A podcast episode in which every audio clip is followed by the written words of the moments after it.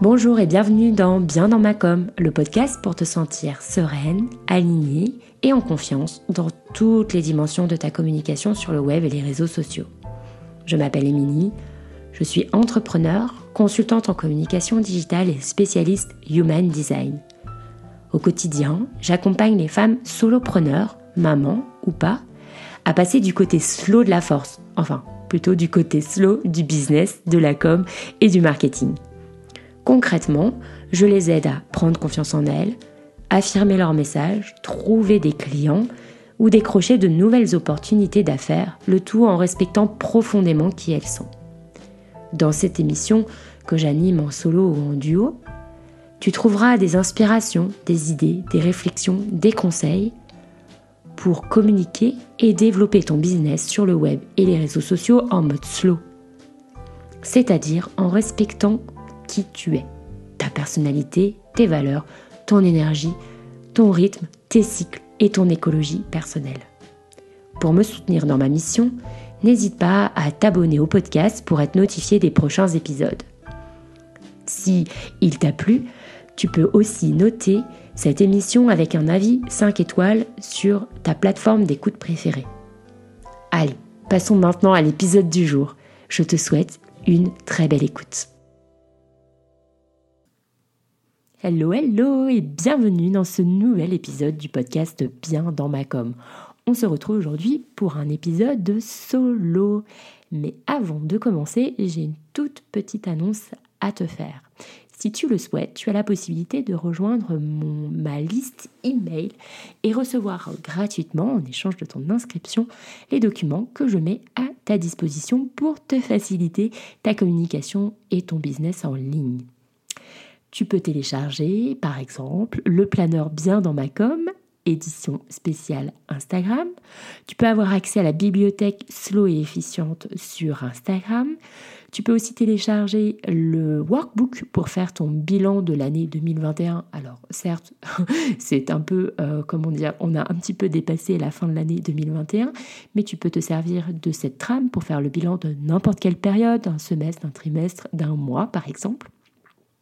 Et enfin, tu peux télécharger aussi l'e-book que j'ai intitulé Prendre soin de son énergie en fonction de son type énergétique Mind Design pour une introduction tout en douceur sur le système Mind Design.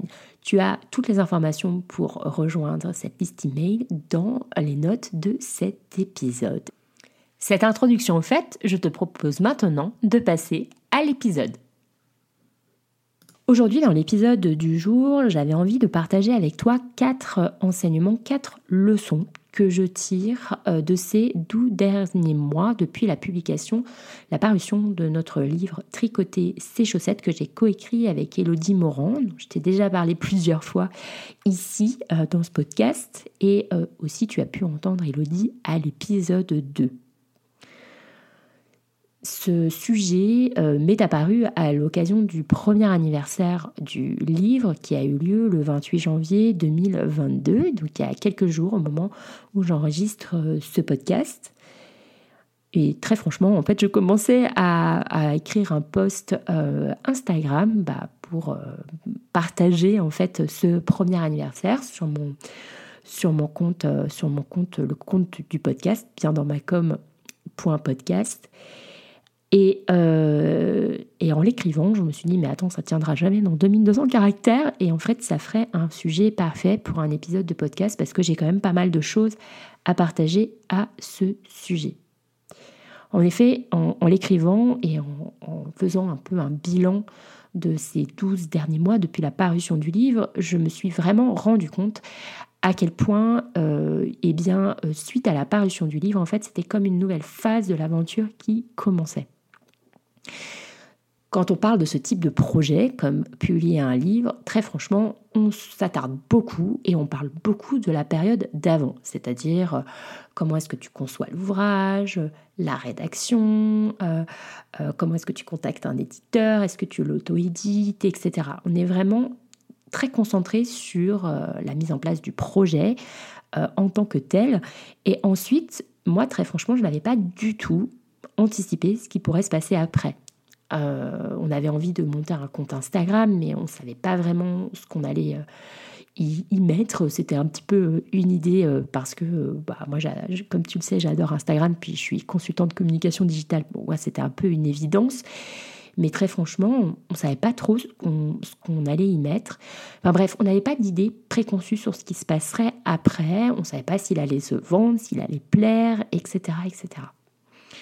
Et, euh, et en fait, en faisant ce bilan, donc euh, fin janvier, je me suis vraiment rendu compte à quel point eh bien, c'était deux phases complètement différentes, deux aventures presque complètement différentes avant la parution du livre et après la parution du livre. Et c'est vraiment sur cette partie-là que je voudrais m'attarder aujourd'hui avec toi. Donc, c'est pas du tout sur la, façon dont on conçoit un livre et comment est-ce qu'on arrive à contacter un éditeur. C'est pas l'objet de, de cet épisode. L'idée, là, vraiment, c'est de te parler de ce qui se passe après euh, et, pourquoi c'est euh, important, et pourquoi je pense que c'est important que je te le partage si tu mets en place ce type de projet, donc comme un livre, mais aussi un projet, on va dire, à fort impact, c'est-à-dire euh, vraiment quelque chose qui t'aura qui va, qui dans la conception peut prendre beaucoup d'énergie, eh bien, sache qu'en fait, euh, une fois que le projet et que tu as finalisé, par exemple, ta formation, euh, ton livre, euh, ton e-book ou que sais-je, en fait, il se passe des choses après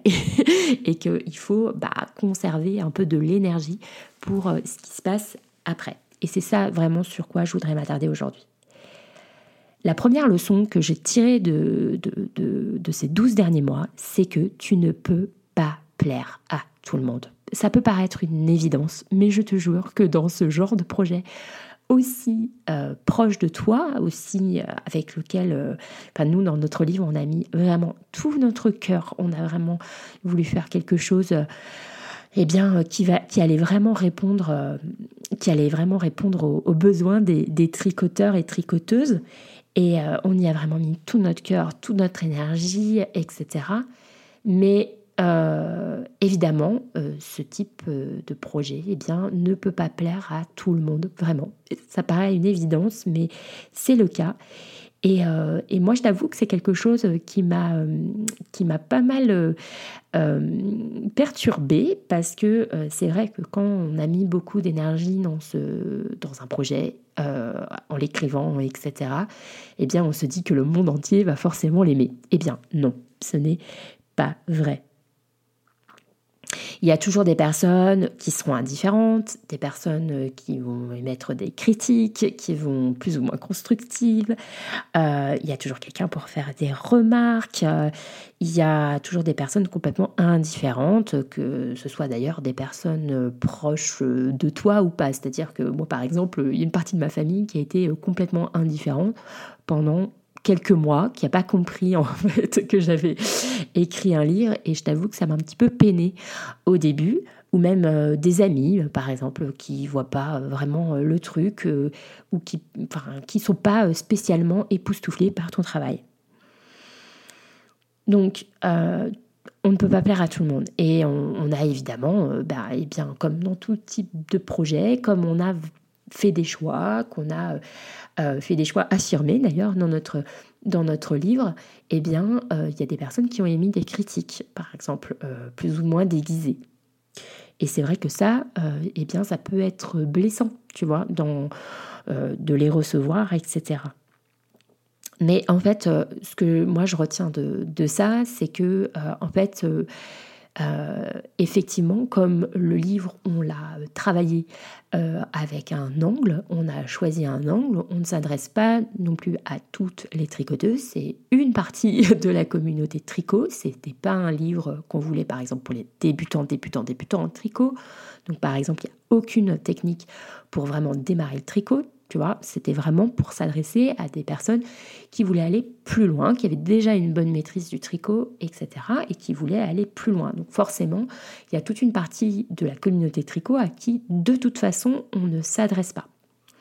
Et en fait, euh, ce que je me suis rendu compte en lisant euh, les, commentaires, parfois euh, pas très heureux sur sur euh, Amazon par exemple, eh bien euh, c'est que euh, tout ça ne devait pas occulter en fait toutes les personnes à, à qui ce livre a vraiment servi en fait. Et, et c'est ça que je voudrais te faire retenir, c'est que eh bien, dans ce type de projet, quand on fait un projet à fort impact ou qu'on y a mis beaucoup de son cœur, etc., donc on ne peut pas plaire à tout le monde. On a fait des choix et en fait l'idée c'est de se concentrer plutôt sur les personnes à qui ça a vraiment servi euh, plutôt qu'aux personnes qui sont ou indifférentes ou qui émettent des critiques plus ou moins constructives. En fait, pour moi, c'est comme finalement perdre, euh, c'est comme perdre de l'énergie pour euh, pour pas grand chose. Donc moi, j'ai vraiment décidé de bah, concentrer mon attention et mon énergie sur toutes les personnes qui émettent des commentaires positifs plutôt que des commentaires négatifs. C'est pas que j'empêche les gens ou que je renie euh, ce que les gens euh, disent et que parfois il y a eu des commentaires constructifs et d'ailleurs on y a apporté euh, ensuite bah, des solutions puisqu'on avait des canaux sur lesquels on pouvait apporter des, des, des solutions. Euh, mais euh, en fait, les commentaires négatifs ou peu constructifs ou l'indifférence des personnes ne doit jamais en fait occulter les personnes pour qui tu as fait ce livre en fait et, euh, et à qui ça a vraiment servi. Donc ça, c'est vraiment pour moi le premier enseignement et je pense que c'est un enseignement vraiment hyper important dans le sens où je sais que maintenant, dans les futurs projets que j'entreprendrai, eh bien, je, je, me concentrerai vraiment sur les personnes à qui ça s'adresse et que finalement, bah, toutes les autres personnes qui sont ou pas d'accord, ou que ça gêne, ou que ça dérange, ou que ça euh, jalouse, etc., eh bien, je leur renvoie leur jalousie, je leur renvoie euh, leur, euh, leur mécontentement, mais moi, je me concentre uniquement sur les gens à qui ça sert, à qui c'est utile, et que mon travail va trouver, auprès de qui va trouver un écho. Le deuxième enseignement, euh, là c'est un enseignement plutôt vis-à-vis de mon perfectionnisme.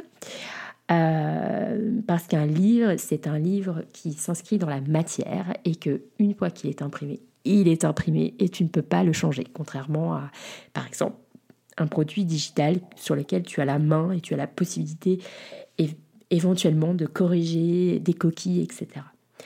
En fait, même si on était plusieurs relectrices, donc il y avait Elodie, il y avait moi, puis il y avait euh, nos, euh, les personnes chez Erol euh, qui l'ont l'a relu, je ne sais pas combien de fois ce livre, eh bien, même une fois imprimé, il restait des coquilles. Et ça, pour moi, ça a été quelque chose.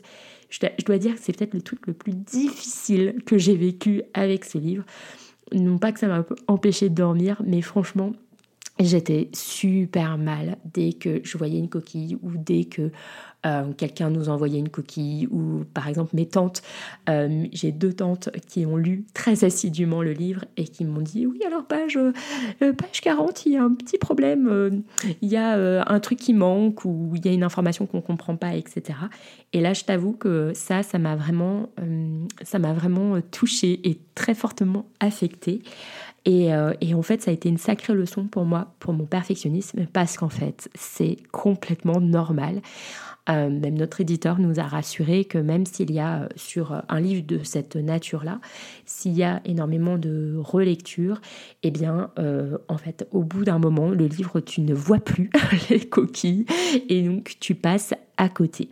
Et en fait, on a bah, justement eu des messages à chaque fois très bienveillants euh, de la part de nos, de nos lecteurs et lectrices, enfin en l'occurrence plus des lectrices dans ce cadre, qui nous ont euh, bah, gentiment indiqué euh, les coquilles et, et on a pu mettre en place bah, un errata sur le site internet de, de notre éditeur Erol et aussi à l'occasion des diverses impressions puisque le livre a été imprimé jusqu'à, on en est à la quatrième impression. Donc à chaque fois, eh bien, les coquilles sont corrigées et donc on a un livre qui est de plus en plus parfait. Mais pour le coup, ça a été vraiment euh, euh, bah, quelque chose euh, avec lequel j'ai appris à vivre, en fait, à ne pas faire quelque chose d'absolument parfait et, et, à avoir effectivement un niveau d'exigence par rapport au, au contenu, par exemple pédagogique ou au sommaire, etc ou à la façon de présenter les techniques ou de, présenter les choses. Néanmoins, on va dire, sur les coquilles à la marge, sur une virgule qui manque ou, ou, un oubli de phrase, par exemple, eh bien, euh, j'ai appris à vivre avec et à me dire que c'était pas la fin du monde et que le monde n'allait pas euh, n'allait pas euh, s'écrouler parce que il manquait une virgule, quoi. Mais je peux te dire que pour moi, ça a été vraiment bah, vraiment un beau travail sur mon perfectionnisme et de lâcher prise en fait avec, avec ça. Et, et donc pareil, pour mes futurs projets, je pense que bien, euh, voilà, il y aura des choses qui seront de toute façon perfectibles. Euh, c'est impossible de faire quelque chose euh, qui est parfait, puisque de toute façon, un livre euh, ou même un produit digital, enfin même quelque chose qu'on produit, quelque chose qu'on crée, il est en fait parfait à l'instant T. Et peut-être euh, aujourd'hui, par exemple, on se les dit souvent avec Elodie, on n'écrirait peut-être pas forcément le même livre, parce qu'entre-temps on a évolué, parce qu'entre-temps on a testé aussi peut-être de nouvelles techniques, etc.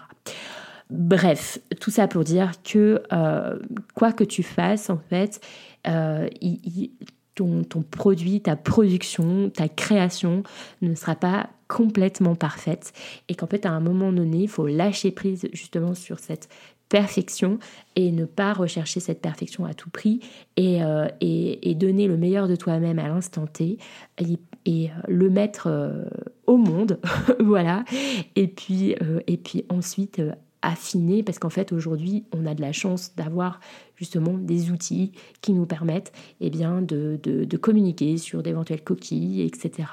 Euh, et en fait tout le monde comprend euh, qu'un livre comme ça euh, comporte quelques coquilles et c'est complètement normal. En tout cas pour moi ça a été un sacré apprentissage.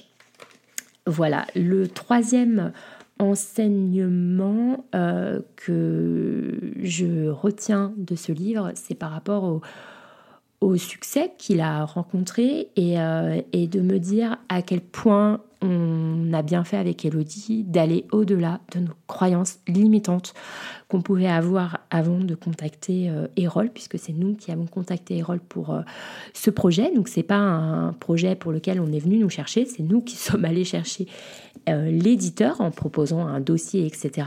Et en fait, avant de le faire, on avait plein de croyances limitantes euh, notamment, euh, notamment le fait euh, que bah, tout existe déjà sur le web et que les informations sont déjà toutes présentes, puisque bah, dans ce livre, on a on a rassemblé des techniques à un même et seul endroit en les réexpliquant avec de la pédagogie, etc.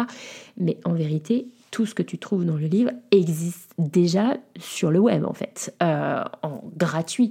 Nous, on a fait que le rassembler et le mettre vraiment en forme et rajouter quelque chose avec notre patte, notre pédagogie, etc. Mais en fait, le succès de ce livre me, me fait vraiment penser au fait que bien c'est une vraie bonne croyance limitante ce truc-là de se dire que tout existe déjà sur le web. Oui, tout existe déjà sur le web, mais euh, pas avec ta façon d'expliquer, euh, pas avec euh, ta patte, pas avec ton style et, et pas avec une certaine mise en forme. Et moi vraiment, c'est quelque chose où je me dis, on a vraiment bien fait avec Elodie de passer au-dessus de cette croyance limitante-là, parce que aujourd'hui, bah, un livre qui est aujourd'hui imprimé à 13 000 exemplaires, eh bien en fait, il, a, il va aider ces 13 000 personnes à, il va aider ces 13 000 personnes en fait. Et, euh, et, même si le contenu existe par ailleurs en fait, on ajoute juste du plus au plus et pas, euh, on va pas euh, copier ou plagier ou quoi. Donc ça, c'était la première croyance euh, limitante. Et la deuxième, c'est euh, de, de se dire qui on est pour écrire un livre en fait, même de tricot. Hein. Euh, on est toutes les deux pas forcément des stars de la communauté tricot. On n'a pas, enfin moi encore moins depuis mon shutdown Instagram parce que j'ai perdu tous mes comptes, etc. Mais on n'est pas euh, les personnes ayant le plus d'abonnés euh, sur Instagram, euh, sur nos comptes tricot. Enfin bref, on n'est pas soi-disant de notre point de vue des personnes super bankable. Et en fait, ça aussi c'est une croyance limitantes qu'on pouvait avoir. Et, et, en fait, on a vraiment, je pense, bien fait de la dépasser. Parce qu'en fait, il n'y a pas qui tu es pour écrire un livre, il n'y a pas besoin d'être connu pour écrire un livre. Si tu as une bonne idée, si tu as une bonne façon de le présenter, si tu as la pédagogie qu'il faut, si tu es vraiment animé par ton projet, eh bien en fait, il euh, n'y a pas de raison. Enfin, tu vois, je, veux dire, si tu es passionné par euh, ton sujet, que tu as vraiment envie d'apporter quelque chose aux autres, eh bien, euh, c'est pas une question de nombre d'abonnés sur Instagram ou, quoi ou qu'est-ce. Donc ça, pour moi, c'est aussi une croyance limitante que je peux voir aussi assez souvent, qu'on peut, on peut en gros s'auto-saboter je pense qu'on est beaucoup à le faire, eh bien, sache que ça, moi, je vois par rapport au succès euh, qu'on a eu, parce qu'en fait, les personnes se sont attachées à l'objet, à ce qu'on va leur proposer, au contenu, mais pas forcément à nous. C'est-à-dire que c'est pas le livre d'Elodie et d'Émilie, en fait. C'est vraiment le livre Tricoter ses chaussettes. On a, on l'a apporté quelque chose avec ce livre. Et en fait nous on s'est un petit peu éclipsé c'est pas nous notre personnalité quoi. Euh, donc quelque part enfin évidemment on, a, mis notre personnalité dedans. Mais ce que je veux dire c'est que eh bien, euh, c'est pas, euh, c'est pas forcément un livre, comment dire, très lié à notre personnalité. même les personnes, il y a certaines personnes qui peuvent regarder le podcast d'Elodie et qui n'ont même pas forcément compris que c'était elle l'autrice du livre Tricoter ses chaussettes. Et moi, ça m'est arrivé de rencontrer des lectrices et qu'elles ne sachent pas que c'était moi, physiquement, mon personnalité qui était derrière ce livre. Donc, euh, donc voilà, donc c'est pas forcément rattaché à la personnalité de quelqu'un. Euh, donc ça, c'est vraiment aussi une croyance euh, limitante assez forte qui peut y avoir bah, chez, plein de gens, plein de personnes. Et, ça, c'est une croyance limitante. Je suis vraiment très heureuse qu'on l'ait dépassé pour proposer ce livre qui aujourd'hui est bien est édité à 13 000 exemplaires, ce qui est un joli succès pour un, livre de ce type-là. Euh, ensuite, le euh, quatrième enseignement, et donc on finit avec celui-ci, c'est euh, bah, tout ce qui s'est passé sur Instagram. et donc là, j'en reviens à mon sujet, donc le sujet de ce podcast, la thématique principale de ce podcast, qui est la communication digitale sur le web et les réseaux sociaux. Et euh, là, moi, je me suis vraiment rendu compte de manière très concrète, dans la réalité, euh, et pas qu'en théorie. Euh, bah, c'est vrai que c'était des choses que j'avais vécues avant, mais pas avec une telle ampleur, on va dire, que cette dernière année. C'est la puissance de mettre la bonne énergie et de suivre son rythme pour développer un compte Instagram. pour moi, ça c'est vraiment l'enseignement principal, enfin le principal, l'un des quatre grands enseignements que je tire de, ces 12 derniers mois. Donc, euh, on a commencé donc, à communiquer sur Instagram en janvier 2021, euh, au moment euh, juste avant la parution du livre. En fait, on a repris un de mes anciens comptes, qui était mon compte professionnel pour les sacs à projet tricot, enfin les accessoires de couture que je faisais pour les tricoteuses et tricoteur euh, addict de tricot. Euh, voilà, et donc j'avais ce, petit compte Instagram que j'avais créé euh, il y a quelques années, que j'avais mis en sommeil, et on s'est dit qu'on allait repartir de ça parce qu'il y avait déjà quelques abonnés, je crois qu'on était à 200-300 si ma mémoire est bonne. Et, et donc aujourd'hui, au moment où je te parle, on est 5300. Donc on a eu une croissance de presque 5000 abonnés euh, pendant euh, ces 12 derniers mois. Alors, euh, en fait, c'est pas tant le chiffre qui compte, mais c'est bah, du coup la croissance quand même assez, assez énorme de, de, ce compte sur lequel je t'avoue qu'on a mis une énergie pas limitée, mais on va dire qu'on a complètement suivi notre rythme, on a complètement suivi notre énergie. C'est-à-dire qu'on a pas mal communiqué au début pour parler du livre, etc., des patrons qui étaient dans le livre, de, du livre, euh, voilà.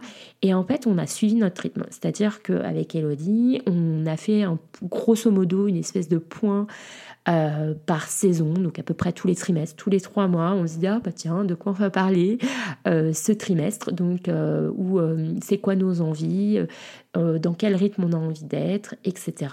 Donc il y a eu des moments où on était eh bien très très dans la communication, très présente, etc notamment bah, au tout début, euh, donc jusqu'à euh, entre janvier, euh, entre plutôt ouais, janvier jusqu'à mars. Ensuite, on a fait une assez grosse pause quand même pendant le printemps-été. On était assez calme en republiant, juste en repartageant et on n'a pas vraiment publié grand-chose. Et ensuite, en cet automne, on a vraiment mis un gros coup parce qu'on avait en vive. On a euh, organisé le challenge euh, Socksneak November. Euh, on a fait pas mal de tutos en, octobre. Et en fait, là, on, s'est vraiment. Enfin, voilà, on a suivi notre rythme parce qu'on était dans cette, dans cette énergie en refaisant un point donc, par trimestre. Et, et, en fait, c'est énorme en fait ce qui s'est passé parce qu'on a vraiment eu une croissance hallucinante, enfin moi je trouve, avec certains postes euh, viraux, hein, on peut le dire très clairement, euh, certains posts à plus de 1000 likes, euh, je ne sais pas combien de centaines de partages, enfin bref, ça a été vraiment au niveau statistique clairement, je pense qu'on peut dire qu'on a euh, explosé euh, les compteurs. Par exemple, le challenge euh, de novembre avec notre hashtag, on a généré, il, y a eu plus de 2200 posts, donc de plus de 2200 participations à notre challenge. voilà, on a été énormément repartagé, etc. Donc vraiment, bah vraiment une, émulation autour de notre compte Instagram. Et nous, très franchement, euh, le bilan qu'on en tire, c'est que on s'est éclaté. on a suivi notre, notre rythme. On a fait des reels, on a fait des carousels, on a fait des posts tout simples, on a fait des stories. On a vraiment fait, mais euh, au feeling, euh, comme je te dis, avec un planning très euh, succinct euh, qu'on se fixait plus ou moins par euh, trimestre en disant qu'on allait communiquer là-dessus, etc. Généralement, les posts, on les a écrits chacun en 3 minutes 50. Enfin, je te jure, on a vraiment eu cette simplicité, cette fluidité avec ce compte. Bah, que je souhaite à tout le monde en fait sur Instagram. Ça a vraiment été un pur plaisir aussi au niveau de l'engagement, des messages privés qu'on a eus. Euh, enfin voilà, c'est juste énorme. Euh, ce qui s'est passé. Donc euh, ça, moi, c'est l'enseignement que je tire, c'est que ben forcément la joie, suivre son rythme, euh, être bien dans son compte Instagram, grosso modo, et, et bien c'est vraiment quelque chose qui est extrêmement moteur, qui se ressent, qui est très attractif et qui fait que bien ton compte fonctionne. Et, et, et puis pour te donner juste un, ordre d'idée, on a lancé euh, au niveau de, son fonctionnement, puisque l'idée c'était de promouvoir euh, le livre au début, puis finalement on a sorti un patron euh, payant, le Everyway Socks, et à ce jour on a fait plus de 200 ventes en grâce à, ce compte Instagram. ben, voilà, en quelques mois, puisque le patron a commencé à, lancer un peu des patrons à partir que de septembre, euh, donc c'est en l'espace de même pas six mois, on a, euh, on a fait 200, euh, 220 ventes au moment où je te parle. Quoi. Donc, donc on est vraiment ravis et tout ça en n'ayant pas forcément de stratégie, entre guillemets. si, il y avait quand même une petite stratégie euh, qui était, enfin une stratégie qui était mise en place par trimestre, mais euh, tout ça restait vraiment dans la joie et, et, si on avait envie de publier quelque chose au moment où on avait, on avait envie de publier, eh bien on ne s'empêchait pas de le faire. Et ça vraiment, bien moi, c'est tout ce que je te souhaite, euh, c'est de trouver euh, eh bien ce, cette joie euh, bah, dans ta communication, quel que soit le canal que tu choisisses, que ce soit un podcast, un blog, un, un compte Instagram, une chaîne YouTube. C'est, c'est vraiment ça que je te souhaite et c'est ça que je souhaite transmettre d'ailleurs aux personnes que j'accompagne à travers mes accompagnements individuels et mes programmes parce que vraiment c'est magique et, et ça porte énormément et euh, euh, voilà, c'est formidable.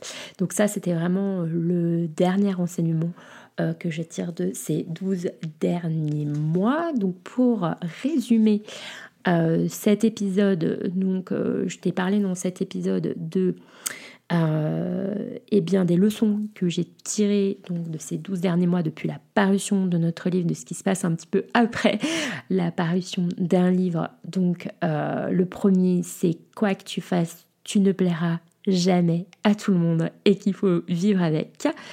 Euh, pareil, euh, le deuxième enseignement, c'est euh, tu pourras relire 45 milliards de fois ton produit, ton projet, etc. Il ne sera pas forcément parfait du premier coup et il est toujours perfectible.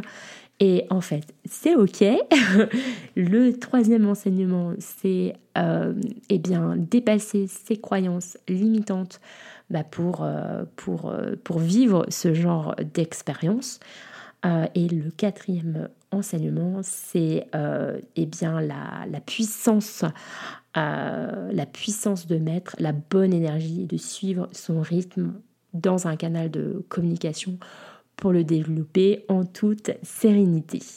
Voilà, j'espère que cet épisode et ces enseignements euh, t'auront plu.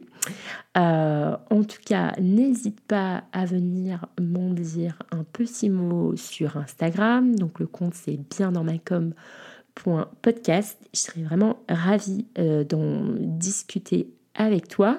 Si jamais tu es intéressé par le livre Tricoter ses chaussettes, bien entendu, tu trouveras le lien dans euh, les notes de euh, cet épisode. Et euh, voilà, pour finir, je te dis donc à très bientôt. On se retrouve donc la prochaine fois pour un épisode en duo. on va continuer quand même à, à, parler un peu de tricot, mais je ne t'en dis pas plus sur mon invité. Voilà, je te laisse et je te dis à très bientôt. Ciao, ciao